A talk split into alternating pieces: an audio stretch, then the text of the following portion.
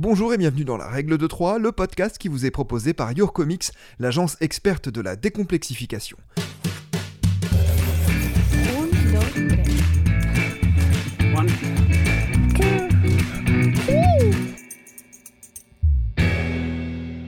Dans chaque épisode, nous allons à la rencontre de personnalités fortes, détonnantes, extraordinaires. Elles évoquent leur parcours, leurs joies, leurs difficultés aussi. Elles délivrent également trois conseils qui leur paraissent être les plus importants pour avancer dans leur vie.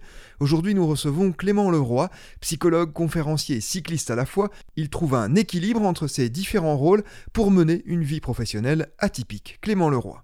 Bonjour, je m'appelle Clément Leroy, je suis psychologue cogniticien et cinq fois champion du monde d'équilibre statique à vélo et je détiens également le record du monde d'endurance de la discipline. J'ai tenu pendant 24 heures en équilibre statique.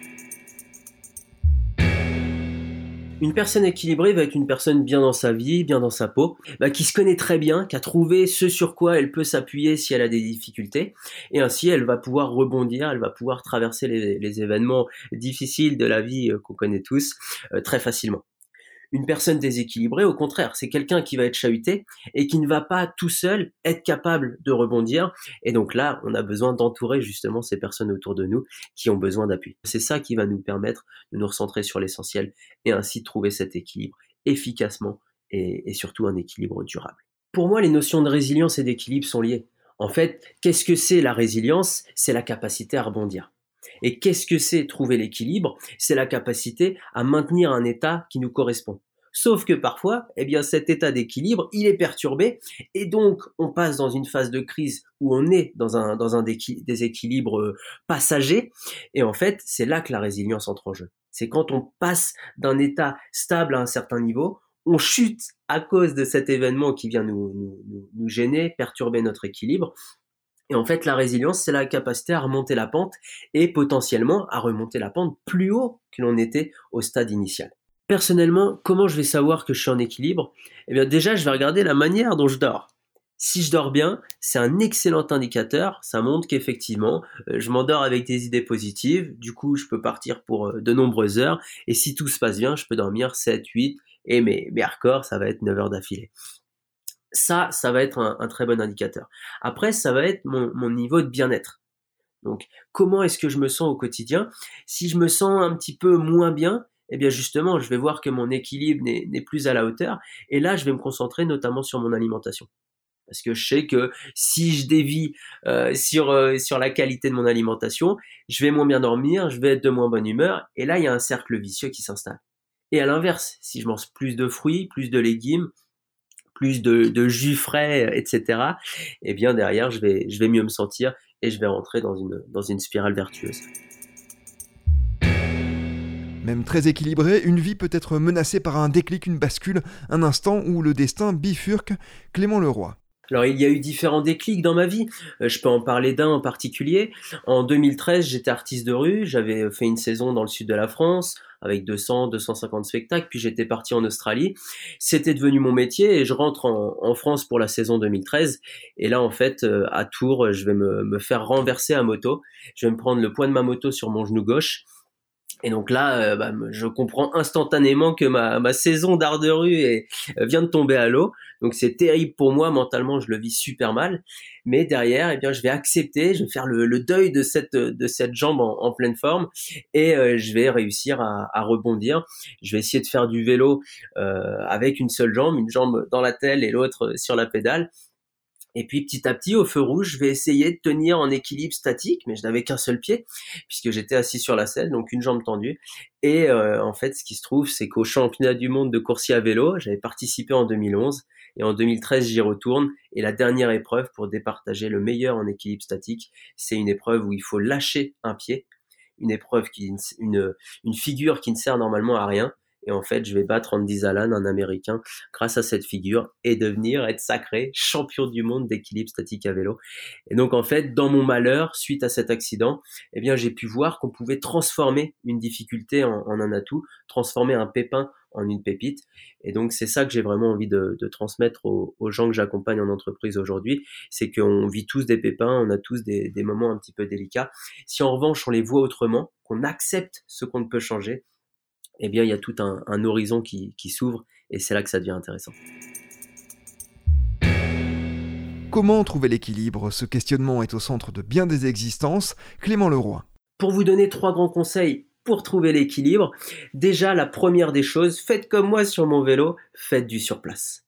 Alors, c'est pas qu'une image, regardez, est-ce que pour vous, j'ai la tête dans le guidon quand je fais du surplace?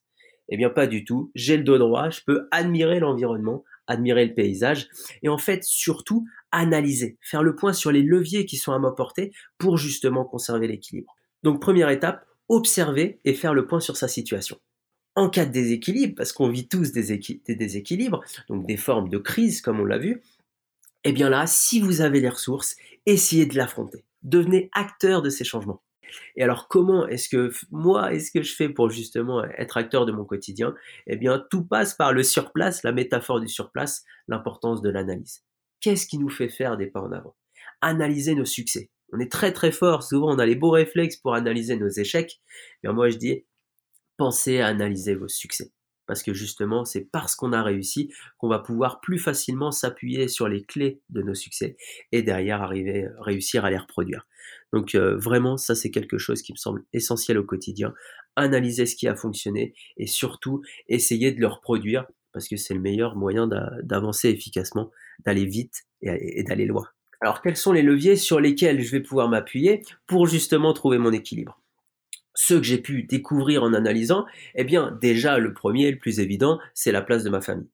Ma famille, pour moi, si elle, euh, bah, c'est ce qui compte le, plus. Et donc, comment est-ce que je, base mes décisions? C'est déjà pour m'assurer que mes décisions vont dans le sens de ma famille. Le deuxième point, c'est mon travail. Et je sais que j'ai un certain temps alloué à mon travail parce que le, le, reste, je vais le passer euh, pour ma famille ou alors pour mes hobbies. Et donc là, c'est comment optimiser mon temps par rapport à mon efficacité. Est-ce que je vais faire des paris sur l'avenir et mettre beaucoup de temps euh, pour, euh, pour mon entreprise et, euh, et viser le long terme ou est-ce qu'au contraire, je vais chercher des, des, résultats à court terme? Donc moi, je suis plus dans une dynamique où je vise le très long terme et donc je m'engage dans des, dans des choses, dans des process pour essayer de, de, de, faire avancer mon entreprise sur plusieurs décennies.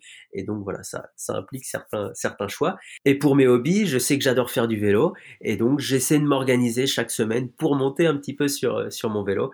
Et je sais que si, euh, si j'arrive à placer une heure, une heure et demie chaque semaine pour faire du vélo, eh bien ça va me permettre derrière de revenir en pleine forme pour m'occuper de, de ma famille et de travailler dans les meilleures conditions. Le deuxième point, c'est sur les temps que vous allez perdre entre guillemets au quotidien, parce que vous êtes dans les transports, vous êtes dans votre voiture.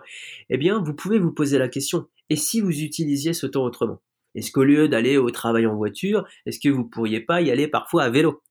S'il y a 15, 20, 30 kilomètres, vous y allez avec, j'en sais rien, vous investissez dans un vélo électrique, ça peut se faire. Et là, du coup, vous allez faire du sport pour aller au travail. Si dans les, dans les transports en commun, euh, vous lisez un magazine, vous lisez un livre, eh bien ça peut vous permettre de vous, de vous déconnecter.